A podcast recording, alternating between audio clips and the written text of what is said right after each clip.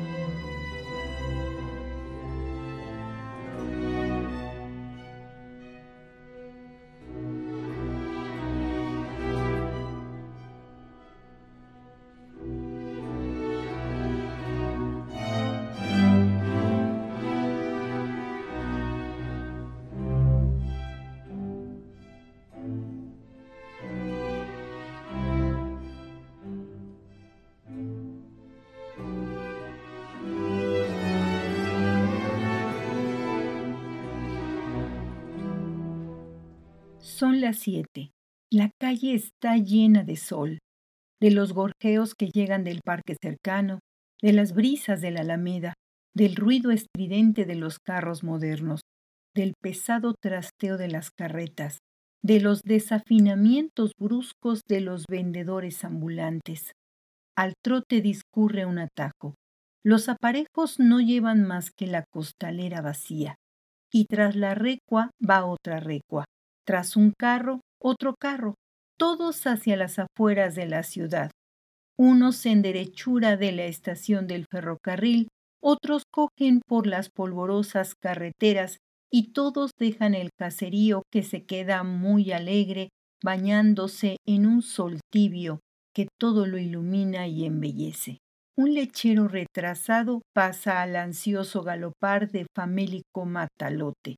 La espuma escapa de entre los tapones mal ajustados a las bocas de los cántaros.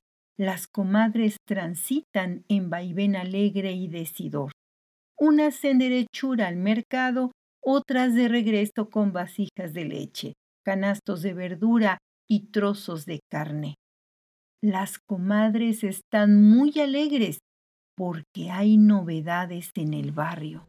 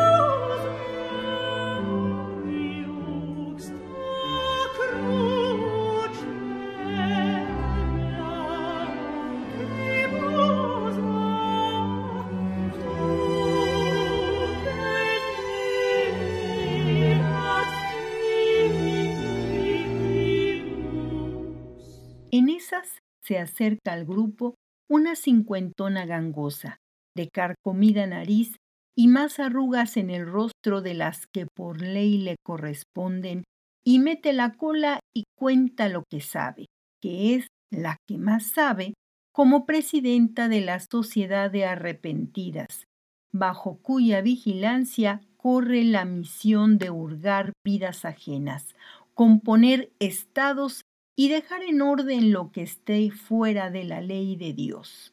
Y cuenta que ya tiene el santo y seña de los nuevos. Y miren ustedes si es poco decir, habiendo llegando anoche a las ocho y no siendo todavía ni las siete de la mañana. Pues bien, la jovencita es bocado de rey. La presidenta entiende bien la materia. Y él un enfermo que Tal vez con el frío del camino y las madrugadas está peor de como venía. Y lo más interesante, no están casados y ella como presidenta de la Sociedad de Arrepentidas va al curato al arreglo de ese mal estado. Ya vendrán damas piadosas y castos varones a impartirles ayuda para volver al aprisco a esas descarriadas ovejas.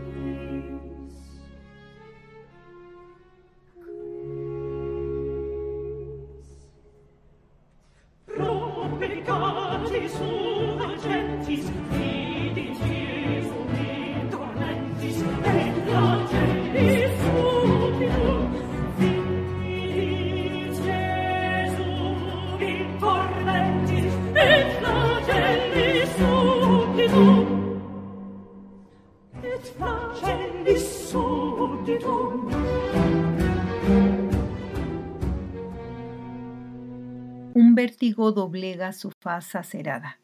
Su cabeza se desploma. La muchacha grita, gime, protesta. No, eso no.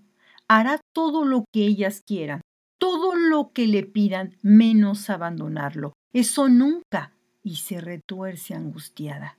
Pero esas damas bien vestidas dicen que sí, que es necesario, indispensable, y que si ella no se va, por su culpa, el hombre se irá al infierno. Seguro que esas damas tienen razón. Visten tan bien, huelen tan bonito, seguro que dicen bien. Y la muchacha derrama su mirada en torno implorando ayuda. Nadie acude a su plegaria muda. Una de las enlutadas más olorosas dice, solo será por un día. Mañana viene el señor cura, nosotras vamos por él y conseguiremos que los case y ya entonces puedes entrar y quedarte con tu enfermo. Lo dejará, pues. Dios mío, lo dejará. Esas señoras la han convencido. A esas damas bien vestidas y perfumadas les ha chocado tantos aspavientos ridículos de esa mujer. Ahora cuchichean con un mancebito ensotanado, radiantes todos de alegría, y como parvadas de habichuelos negros se desbandan.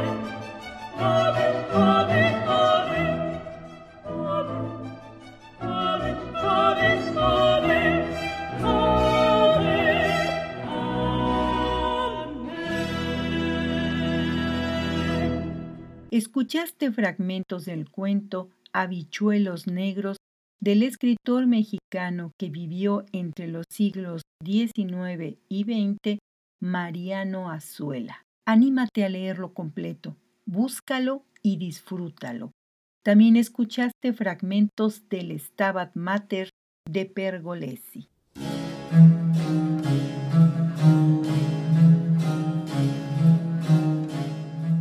Fragmentos sugerentes es una producción de Lorena Segrove en 2022. Escríbenos ondairreversible.com